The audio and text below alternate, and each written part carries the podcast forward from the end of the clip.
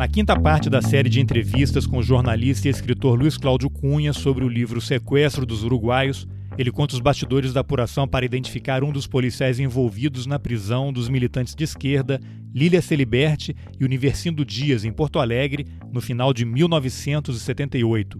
Didi Pedalada, ex-jogador do Internacional, atuava agora como agente da repressão a serviço da Operação Condor. Para entender melhor a história, eu recomendo que você ouça os capítulos anteriores. Os links estão nas informações do episódio.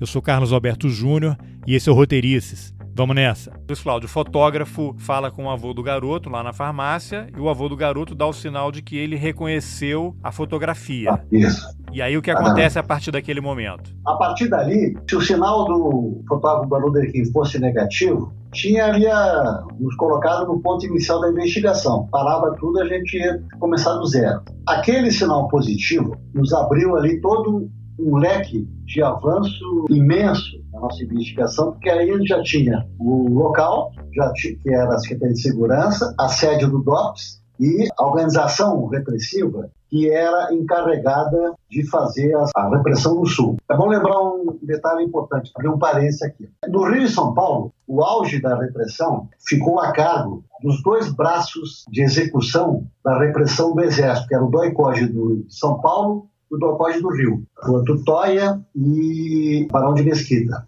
Eram militares, o comando de forças integradas ainda por gente do DOPS e gente da, das PMs, mas essencialmente militares do Exército que faziam a repressão coordenada. No Sul, isso não foi preciso, porque o doi não precisou sujar as mãos no combate à luta armada no Rio Grande do Sul, porque lá esse serviço foi feito de forma muito competente, muito, muito eficaz, pelo DOPS, o Departamento de Ordem Política e Social, que era a, a, a, polícia política vinculada à Secretaria de Segurança, onde, para onde foram levadas a Lilian no Revestindo e as crianças, e que era comandado na época pelo delegado Pedro Selig.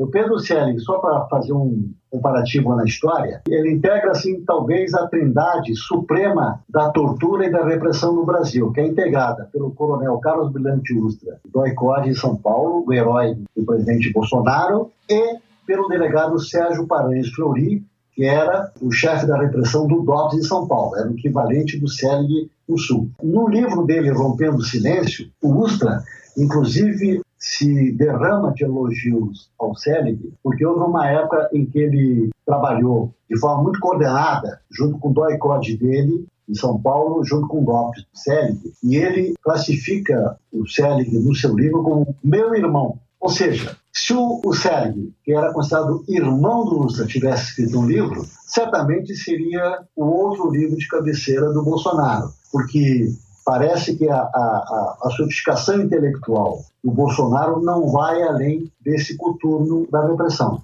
Bom, é importante dizer isso porque a esquerda armada do Sul, durante todo o tempo que o Pedro Sérgio comandou o DOPS, foi toda ela combatida, perseguida, reprimida, presa, detida e torturada pelo Selig e seus companheiros do DOPS. Nesse rol entram a seguir a Lilian e o Livestino. Bom, nós voltamos para Porto Alegre, daí já inflados pela nova revelação, pelo caminho que se abria, pelo horizonte de investigação que se abria a partir da, da confirmação do garoto. E aí nós começamos a procurar novas evidências. Nesse meio tempo, a gente fazia uma investigações assim diárias. Uma coisa importante para dizer, para entender um pouco, durante dois anos eu parei de fazer qualquer outra matéria na sucursal da Veja. Eu fui, eu fui liderado da cobertura da pauta, pautas sobre política, sobre economia, sobre esporte, comportamento e tal, e eu fiquei exclusivamente setorista de sequestro. Na minha posição de testemunha voluntária, e porque eu era o que tinha mais informações para poder fazer a história evoluir. Isso é uma coisa absolutamente rara, impossível de ver hoje no jornalismo da atualidade, porque eu não consigo imaginar uma revista ou um jornal liberando um repórter durante quase dois anos, essa investigação da Veja, ela me tomou 630 dias de investigação, quase 21 meses, cerca de dois anos de árdua investigação apenas em cima de sequestro, porque é, é, é, era a gente combatendo apenas com a verdade, tentando derrubar as mentiras de forma coordenada que os mecanismos de repressão, tanto do Brasil quanto do Uruguai, tentavam criar todo dia para nos desclassificar, para nos desmoralizar e para nos induzir ao erro. Então, é, é, importante ter uma, um foco muito centrado nisso aí. E isso aí eu, eu, eu devo atribuir, primeiro, a decisão assim, muito corajosa do então meu diretor na Veja, o José Roberto Guzzo, que assumiu a, a revista e quando fechou a revista em 79, tinha elevado a circulação da Veja para um milhão de exemplares semanais. Ela era a quarta maior revista semanal do mundo. Era uma coisa realmente importante, muito, de, de muita qualidade. E, a, e, o discernimento do curso me deu condições de dizer assim, olha, só, tu fica só por conta do sequestro. E isso me deu muita agilidade, muita flexibilidade para poder gerir toda esse, essa operação intrincada que era conter as mentiras da ditadura e escavar a verdade do sequestro. Bom, todo dia a gente fazia um trabalho de investigação, mas era um, um, trabalho que não tinha um compromisso de fazer a presença pela presença. Ou seja, nos meses de dezembro de 78 e janeiro de 79, o sequestro teve matéria toda semana na revista. Várias páginas, várias páginas. No mês de agosto de 79, por exemplo, não tem uma única semana com matéria de sequestro. Isso não, não, não indicava assim, um recuo nosso. Ah, o pessoal da Veja amarelou, desistiu, deixaram para lá. Não, a gente fazia um, um, um recuo tático para acumular informações e voltar três, quatro semanas depois com um avanço estratégico importante. A gente estava nesse trabalho muito intenso e chegou uma semana, no final de, de, dezembro, em que eu não, eu não conseguia ponta nenhuma, não tinha avanço, não tinha ideia, não tinha. Quer dizer, a pauta parecia assim travada. A gente tinha informação do, do caminho em Montevidéu, que tinha sido levados para o DOPS, mas não conseguia avançar nada. A gente não conseguia entrar no apartamento no episódio, é, no momento do, do apartamento, no, no, meu encontro, eu, Scalpo, com os repressores, com a Lídia, no apartamento da Rua Botafogo. Então, começou assim, a, eu batia na parede, estou num beco sem saída. E era uma coisa assim, absolutamente frustrante. Pô, a gente está com um pé na bola, a bola na marca de pênalti para chutar e a gente não sabe como chutar essa bola, porque não havia nenhuma novidade, nenhuma evidência. Então, um certo dia, numa segunda-feira dessas frustração absoluta, eu estou num táxi andando pela cidade com o Cadão, Ricardo Chaves, fotógrafo, meu parceiro. Ambos nascemos em 51, ambos somos gremistas de coração e ambos estreamos como Foca na Zero Hora nos anos 70. Ou seja, eu, é, como dizia o Gustavo Célio, o Cadão era meu irmão. É, meu irmão. Num certo momento, eu falando da minha frustração, do meu desalento, pô, Cadão, não, consegue avançar, chegamos ao fim da linha. O Cadão, não, vamos lá, conta de novo a história. Assim, que história? Não, conta isso, como é que foi lá o o negócio do apartamento, você tá maluco? Tu já sabe isso melhor do que eu. Tá? Não, não, vamos lá, conta. Aquela coisa de repórter chato que repisa um, um tema, uma história, e pede para recontar para ver se ali tem alguma coisa para pescar. Aí eu, meio assim, saco cheio, mas sabia que era impossível resistir à insistência do, do Gadão, que é essencialmente um chato, Aí eu comecei a contar, bom, aí como é que foi? Não, aí eu telefonema, peguei o cara, nós chegamos no apartamento, descemos e tal, blá, Aí a, a, abriu a porta, duas pistolas lá, coisa, aí, aí discutimos lá dentro, aí falei bota fria, aí um, negro forte, disse, ah, baita fria e tal, vocês entraram. Aí depois nos liberam e tal. Sério, o que aconteceu? Não, eu estava no corredor, eu perguntei para o Scalpo se ele tinha conhecido alguém lá dentro. Falou, ah, não, um deles me pareceu, me lembrou um, um jogador do Inter. Que jogador? o Didi Pedalada. Eu, como sou gremista, pouco atento aos detalhes dos inimigos colorados do Internacional, não, não gravei muito isso.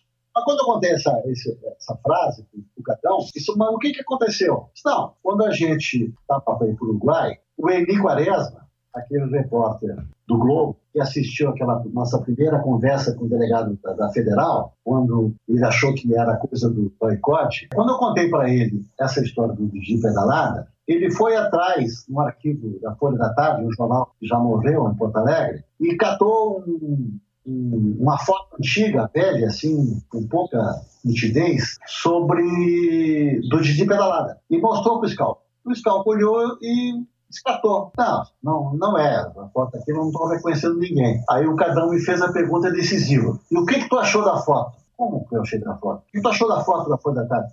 Não, eu não vi a foto, Cadão.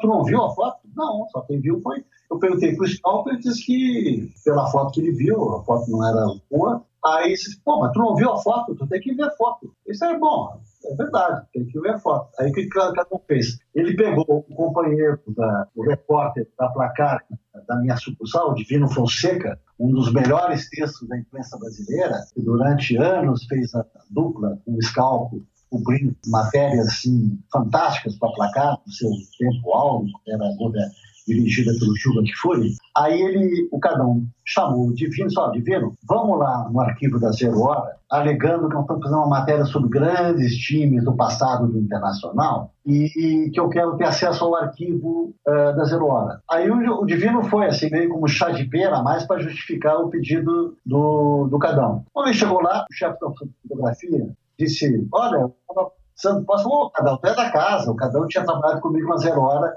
é, nos anos 70. Isso está atrás da casa, vai lá e abre o arquivo e tal. Aí o Cadão foi no arquivo internacional, tinha uma pasta chamada Didi Pedalada, ele abriu a pasta e tinha, assim, várias fotos do Didi, inclusive uma em 74, ele, o cabelo já um pouco, cabelo afro já um pouco maior, com uma certa barriguinha, uma pochete na mão, embarcando no, no aeroporto porque ele foi jogar num, num, num time de segunda, de segundo escalão no México. Depois de ter feito carreira no Internacional, começou a jogar no Bagé, na fronteira gaúcha, foi para o Internacional, no Internacional ele foi para o Cruzeiro, chegou a jogar no Cruzeiro, voltou para o Internacional, aí depois começou a, a ficar uma, uma carreira em decadência até que ele foi para o México. Bom, aí o, o Cadão pegou essa foto, fotografou, voltou para a sucursal, ampliou a foto. Nessa, nesse dia eu já estava em casa, já era o final da, da tarde, início da noite. Eu estava em casa, estava minha mulher, a mulher dele, a Lorene, que era minha secretária na sucursal, e o Cadão disse, ó, onde é que tu tá? Só, tô aqui em casa, só, segura aí que eu tenho negócio para te mostrar. Eu não sabia que ele tinha ido a, zero hora. Aí daqui a pouco o Cadão entrou com o canudo cheio de foto lá dentro, tirou umas fotos assim que ele tinha reproduzido, as fotos ainda meio molhadas do banho de laboratório, e aí ele grudou na, na parede da cozinha e chegou na sala e me chamou só, vem cá que eu quero te mostrar uma foto para ti. Aí eu entrei na cozinha, quando eu dei de cara, eu não olhei para a foto de um recorte velho, pouco nítido, precário, de um recorte da Folha da Tarde. Olhei para uma foto ampliada, grande, extremamente nítida, e que me deu um calafrio, porque eu olhei e disse, assim, porra, é o cara, negrão forte na, na porta, que quando eu fiz o um comentário de piadinha, pô, parece que nós entramos numa fria, ele respondeu, baita fria, cara. Aí, a partir desse detalhe, quer dizer, a gente que estava, tinha estagnado na informação crucial do Camilo, de que tinha sido levado para o DOPS, de lá para em diante a gente não conseguiu avançar nada. Estava uma frustração tremenda, ninguém conseguia uma pista. A partir daquele episódio, a gente deu um salto para frente, porque a gente conseguiu, um único flagrante, identificar o homem que estava no apartamento, que, tinha apontado a pistola para a cabeça do, do Scal, e abria toda uma, uma nova avenida de investigação. O que a gente precisava agora era saber o seguinte: onde é que andava o Didi, o que, que ele tinha feito depois de ter abandonado o futebol no México e onde é que ele estava destacado, se ele era ou não um policial. Porque aí, se ele fosse membro de um bando criminoso, um PCC da vida, era uma coisa. Agora, se ele fosse um funcionário daquele órgão que o Camilo identificou, aquela foto, é, havia toda uma conexão ali que é, é ampliava de forma exponencial a, a, a questão do sequestro. A partir dali, eu determinei a minha equipe na sucursal que fosse levantar o perfil do Didi. Aí foi, todas as nossas fontes, nossos repórteres, fotógrafos, foram atrás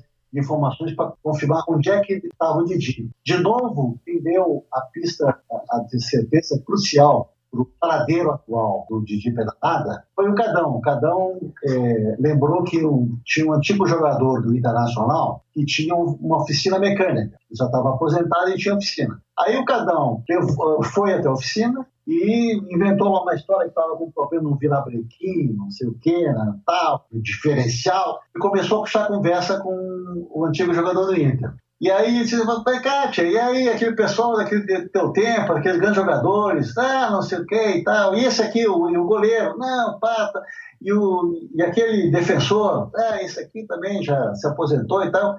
E o Didi Pedaladas? Ah, o Didi, o Didi agora está lá com o Selig no DOPS. Caramba! Aí foi o chamada sopa no mel, quer dizer, tudo ali começou a, a, a, a fechar. Então a gente começou a, levantar mais informações, tentamos falar com, com o Didi naquela, aquilo já era uma quarta-feira, aí a gente passou quarta, quinta, sexta, os vizinhos que a gente procurou começaram a, a, se mostrar remitentes, assim, hostis a, a, nossa aproximação. Quando tentamos falar com o Didi, ele tinha saído de repente de Porto Alegre, a explicação que tinha, tinha ido vender um carro no interior e tal. Então, tudo começou a mostrar que era um alvo em fuga. Né? Aí a gente levantou essa história toda. Eu tinha é, fontes no governo do Estado eu precisava de uma, uma comprovação formal, oficial, de que Didi Pedalada era um funcionário do governo gaúcho e trabalhava na Secretaria de Segurança. Aí, através de, uma, de alguns contatos na Secretaria de Administração do governo estadual, a gente conseguiu levantar o nome dele, Orandir Portassi Lucas, o nome verdadeiro do Didi, e com esse nome a gente descobriu a lotação dele, Secretaria de Segurança Pública, e tinha lá uma numerologia cabalística, como tem todo documento burocrático, mostrando que era um funcionário na ativa. Aí a gente confirmamos com isso que ele não era um aventureiro, ação privada, mas ele era um agente público do Estado brasileiro, naquele momento, apontando a pistola para a cabeça fiscal e trabalhava no DOPS do Pedro Selig, onde, segundo o Camilo, eles tinham passado antes de serem levados ao Uruguai. Ou seja, fechou a história, nós publicamos isso, deu uma chamada na capa, surge o primeiro nome de sequestro e tal, e aí foi um, um, escândalo. Aí, durante três dias, as autoridades policiais gaúchas ficaram gaguejando, esboçando explicações, acabaram reconhecendo que o Didi realmente trabalhava no DOPS, e aí a investigação foi evoluindo naturalmente à medida que as mentiras iam ficando cada vez mais sacramentadas. E Luiz Cláudio, você chegou a apurar como é que o Didi transitou de uma carreira de jogador de futebol para agente do DOPS? É isso, é, isso é uma coisa assim natural. Um outro detalhe que separa eu do Pedro Sérgio. Eu sou gremista e o Pedro Sérgio é colorado, de coração. Ele, durante. Ele, ele, ele era um, um sujeito tão íntimo do Internacional, ele frequentava o vestiário do, do, do Inter e, e, e, tinha acesso aos camarotes do, do, Internacional. Um cunhado dele, Domingos Salomão, ele era delegado do DOPS e, por acaso, era o preparador físico do Internacional. No, no, no ano de 74, 75, né, quando começa aquela fase áurea, brilhante, do Internacional, que foi tricampeão brasileiro com Carpegiani, Paulo Roberto Falcão, eh, Batista, Manga, Dadá Maravilha. Era um timaço, assim. Tanto é que chegou a ser campeão invicto do brasileiro, 75, 76. E, em 74, o Selig foi responsável pelo plano de segurança que o Inter usou quando viajava para o interior para fazer os jogos do Campeonato Gaúcho. Então, a afinidade do, do, do Sérgio com o Internacional era muito grande. Eu, eu não sei te precisar se foi algum amigo comum ou que, como ele sabia da história e do envolvimento dos jogadores do Internacional tal, em algum momento alguém lembrou para o Sérgio, olha, o Didi voltou do, do México, está aí meio na, na amargura, desempregado, e ele catou o Didi e passou a, a integrar sua tropa de elite. Caramba, que coisa incrível. É. Ah, e uma, um, um, detalhe. Quando a gente procurou, na hora que ficou claro que o Sérgio era o homem-chave do sequestro, era o grande campeão da luta contra a subversão e o comandante supremo do Sequestro do Sul, uma operação, diga-se a bem da verdade, feita com o aval de Brasília, a autorização do CIEX e do DOICOD, portanto, ele estava lá seguindo a cadeia de comando, ou seja, Brasília não era indiferente, não desconhecia, não era uma travessura privada, particular, pessoal do Pedro Sérgio. Ele era apenas a mola mais importante naquele momento de uma engrenagem repressiva que tinha começo, meio e fim, e começava em Brasília. Quando a gente percebeu que o Selig era um dos personagens, nós procuramos o Falcão para que ele falasse sobre o Selig. E o Falcão se esquivou. Disse, não, eu não quero falar sobre o Sérgio porque ele é meu amigo. Então, na verdade, o Falcão se escafedeu, amarelou e não colocou o depoimento que ele poderia sobre a figura do Pedro Sérgio.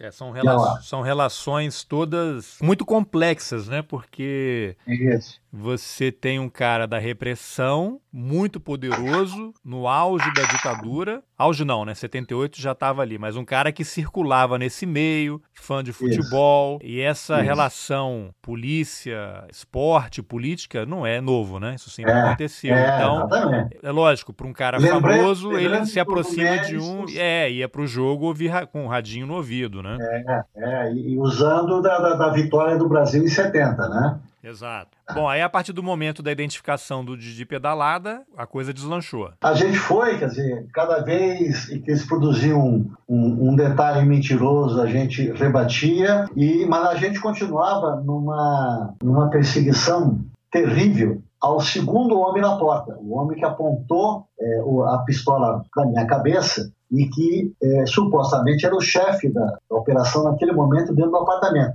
Era um homem de sem barba, de bigode, com o cabelo repartido do lado, a primeira pistola na cabeça, como o surgião da balizera, a gente nunca esquece. Quando ele apontou o revólver para minha cara, quer dizer, eu encarei o cano da Condor olho no olho, coisa que pouca gente pode ter dito, pelo menos sobrevivente, né?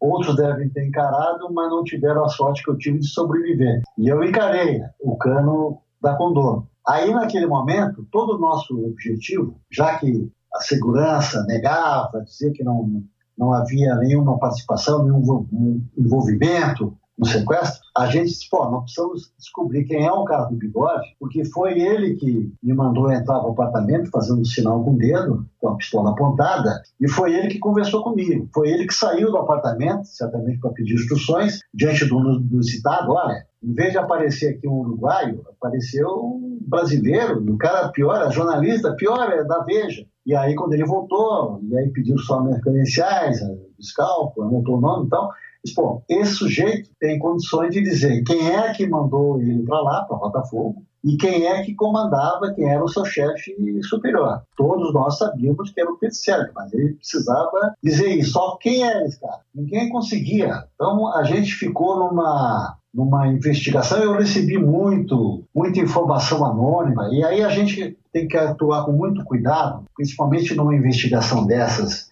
em épocas de repressão, de ditadura, porque tem muita casca de banana. Né? Quer dizer, a, qualquer, to, a todo momento, o DOPS, a repressão, é, queriam nos botar numa fria para que depois no, no, desmoralizar a investigação. Olha aí, ó. A contra-informação, né? Contra-informação. É, contra-informação. Quer dizer, isso aí está tudo errado. O cara falou isso aqui, mas é besteira. Então, tinha que ter muito cuidado sobre o, tudo que eu recebi de informação. Aí vinha telefonemas anônimos, cartas sem identificação, é, pistas aqui e ali. Era uma coisa assim meio doentia, mas como todo bom repórter sabe, a gente não pode desprezar nenhuma, nenhuma pista. Então a gente vai evoluindo na, na, na investigação, vai, vai avançando, mesmo sabendo que aquilo tem pouca chance de ser verdade. Então, vinha lá uma informação furada qualquer, a obrigação nossa era checar para ver, depois via que não, não existia o endereço, aquele nome estava errado.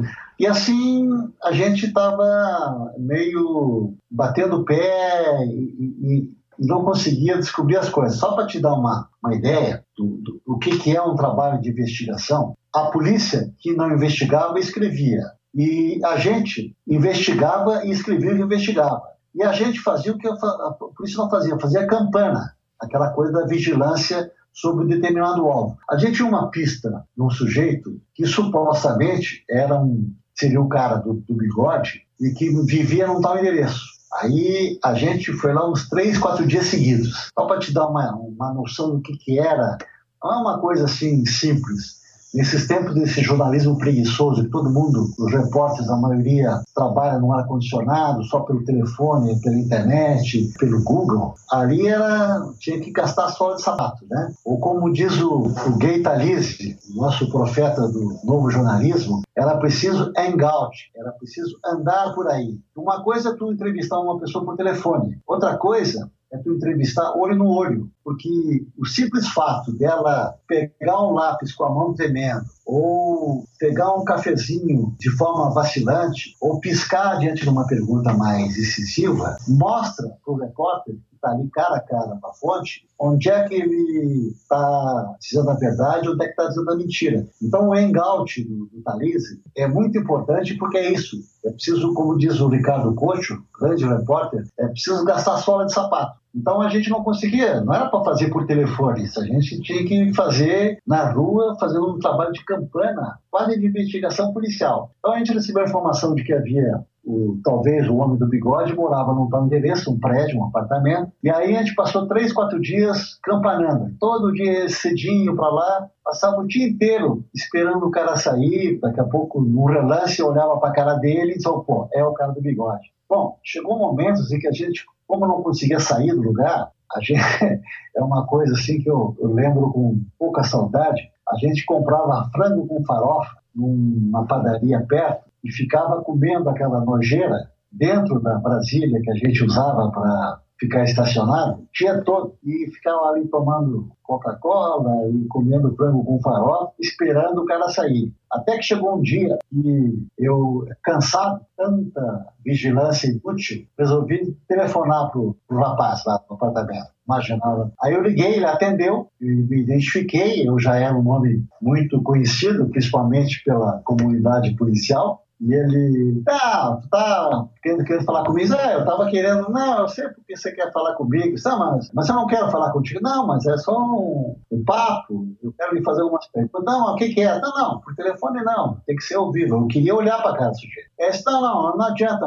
Não, não insiste que eu não vou conversar contigo. Pode desistir. Eu não tenho nada a ver com isso e tal. E aí, depois acabei confirmando por outras fontes que realmente era uma pista furada e a gente desistiu. Mas isso é um pequeno detalhe para mostrar como, às vezes, uma única informação exige tempo, dedicação, persistência, muita resistência para tentar para chegar no final à conclusão de que aquilo tudo era mais uma pista furada. Mas o repórter não pode exigir disso. Assim como eu, no dia 17 de novembro, acabei saindo da sucursal com cálculo para checar uma, um telefonema, que eh, podia ser mais uma das bobagens que a gente recebe ao longo da carreira, e aí deu naquilo tudo, era preciso checar cada informação dessas, eventualmente até eh, furada, porque uma dessas podia ser aquela grande revelação. A partir do reconhecimento da, de que o Scalco, quando eu vi a foto do Scalco e vi que era o sujeito, faltava um outro detalhe fundamental da história, o reconhecimento do Scalco. Até então, o Scalco tinha visto uma foto antiga e velha e não tinha identificado. Agora, a gente estava diante de uma foto recente, clara, nítida, ampliada e que deveria ser olhada por ele. Nesse momento, o Scalco não estava em Porto Alegre, estava em São Paulo, estava numa escala indo para passar férias na Bahia. Aí eu liguei para ele em São Paulo e disse: Scalpo, tá em São Paulo? Ó, oh, oh, tô precisando falar contigo uma pessoalmente. O que, que é? Curioso. Não, não, não vou falar por telefone, eu vou, eu vou aí. Aí peguei um avião com as fotos que o Cadão tinha copiado, já devidamente secas, botei no envelope, fui para São Paulo, avisei para o fiscal que o vulcão ia chegar em Congonhas, e ele estava lá me esperando com um grande jornalista, amigo nosso, já morreu, José Maria de Aquino, grande editor e repórter do, do Placar. Aí o Scalpo, muito curioso, ah, o que que houve? Então, então calma, vamos para um lugar legal aí para te conversar. Aí fomos para um boteco, até narro isso no livro, eu lembro que tinha um bolinho de bacalhau maravilhoso e um chopp fantástico. Aí sentamos, aí começamos a conversar. Ele disse: Scalpo, eu tenho uma coisa para te mostrar aqui e eu quero que tu veja. Não falei nada, não dei o tema, não induzi nada, porque eu, ele era a minha memória fotográfica do sequestro. obrigação de ofício, ele era o fotógrafo que memorizava cada cena. Aí eu passei para ele o envelope, ele não, não viu, eu acho que pressentindo a delicadeza daquele material, ele não abriu na, na, na, mesa, ele abriu debaixo da mesa, assim, sob o colo dele, puxou a foto, olhou, e eu fiquei só olhando para a cara dele. Aí o Scalco olhou para mim, sim, e agora? Eu disse, não, mas o que, que, é isso aí, Scalco?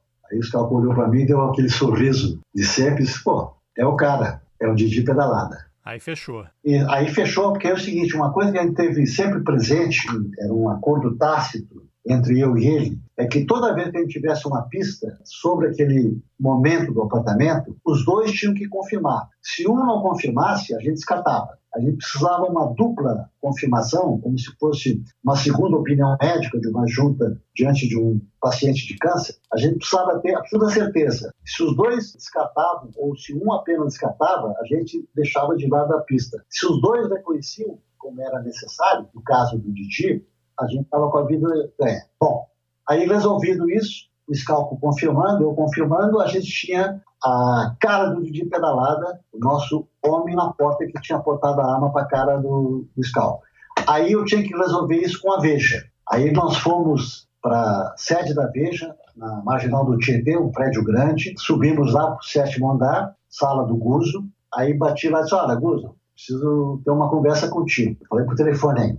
Aí ele me chamou lá, aí eu pedi para o Scalco ficar na, na sala, entrei sozinho na sala e disse, Guzo, eu venho aqui te dar uma bela notícia. Conseguimos botar o pé dentro do apartamento. Identificamos um dos policiais que nos recebeu com a pistola na cara. Aí o Guzo, pá, que maravilha e tal. Bom, só que é o seguinte, eu quero estabelecer duas coisas contigo. Primeiro, isso aqui não é uma vindita pessoal, não é uma vingança do Luiz Cláudio e do Scalco, não é uma empreitada privada minha e dele, não é uma aventura pessoal nossa. Isso aqui deve, é e deve ser uma pauta da Veja. Essa história só vai para frente se isso aqui for uma cobertura oficial da revista Veja. Se isso aqui, por alguma razão, não te interessar, a história morre aqui porque eu não vou enfrentar uma situação que eu não sei o que é que vem pela frente sem a cobertura da Veja e da editora Abril. Isso aqui tem que ser um empreendimento jornalístico de comum acordo entre jornalista testemunha, eu, o Scalco, e a direção da revista. Aí, na mesma hora, o Guzo foi assim, nada, mas absolutamente é, de acordo. Isso aqui é uma pauta minha, uma pauta da Veja. Se precisar, eu vou a Porto Alegre para conversar com o governador Silval Bazelli para comunicar. Disse, não, não precisa nada disso. Isso aí eu faço. Eu quero é definir primeiro a, qual é a posição oficial da revista em relação a isso. A segunda, eu vou chamar o Scalp que está aí fora e eu quero que tu diga para ele,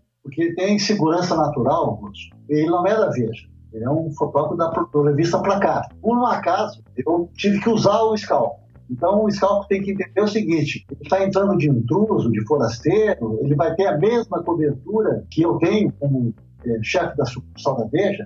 Esse chama o Scalpo Aí, na minha frente, ele falou para o Scalco exatamente isso. Scalco, estou aqui recebendo a grande notícia, tá, uma baita pauta, belíssimo trabalho de vocês e quero dizer para ti, Luiz Cláudio, que isso aqui é uma pauta minha, da revista Veja, da editora Abril, e vocês vão, estão permanentemente com a cobertura e a segurança da Veja em tudo que for feito a partir de agora.